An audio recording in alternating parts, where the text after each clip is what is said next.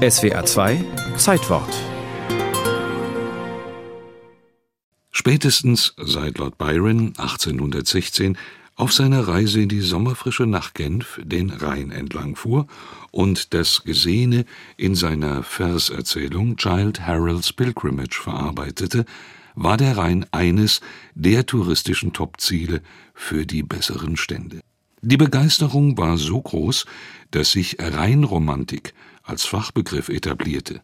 Mit Bildern, Texten und Musik wurde der Mythos Rhein beschworen.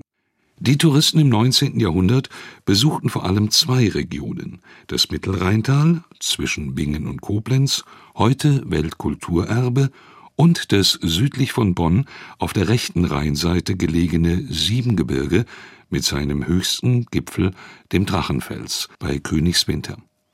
Der Gipfel ist zwar nur 321 Meter hoch, liegt aber 270 Meter über dem Rhein und bietet einen fantastischen Rundumblick bis nach Köln.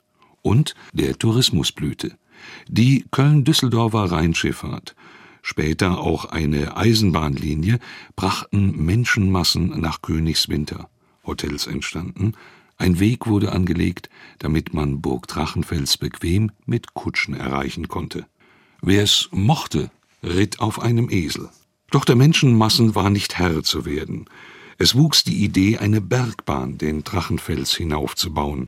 Der Steigung wegen musste das eine Zahnradbahn nach dem Vorbild der Schweizer Rigibahn sein. Sie sollte die erste öffentliche Zahnradbahn Deutschlands werden und ist heute die älteste noch betriebene Anlage ihrer Art. Nach knapp zwei Jahren Bauzeit transportierte sie die ersten Passagiere am 17. Juli 1883. Heute, vor 138 Jahren, wurde die Drachenfelsbahn feierlich eröffnet. Eine Dampflok schob bis zu drei Passagierwagen die eineinhalb Kilometer lange Strecke hinauf und überwand dabei einen Höhenunterschied von 220 Metern. Von Anfang an war die Bahn ein voller Erfolg. In der Touristensaison gab es von morgens 8 Uhr bis abends 9 mindestens eine Berg- und Talfahrt pro Stunde, zusätzlich nach Bedarf Sonderzüge.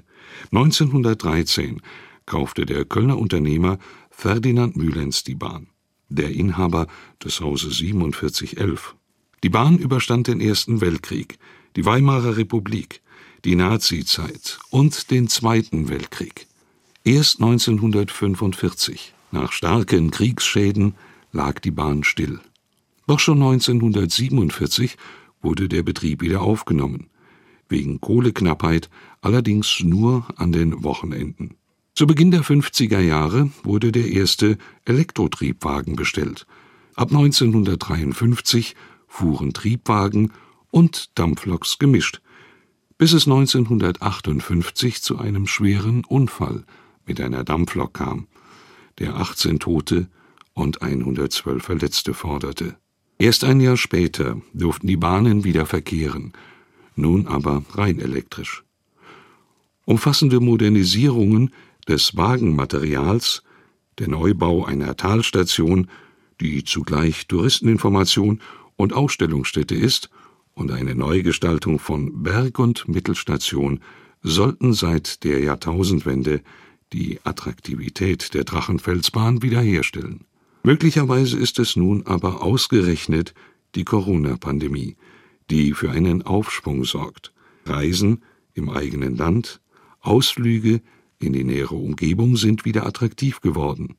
Wer weiß, vielleicht kommt es zu einem Revival der Rheinromantik.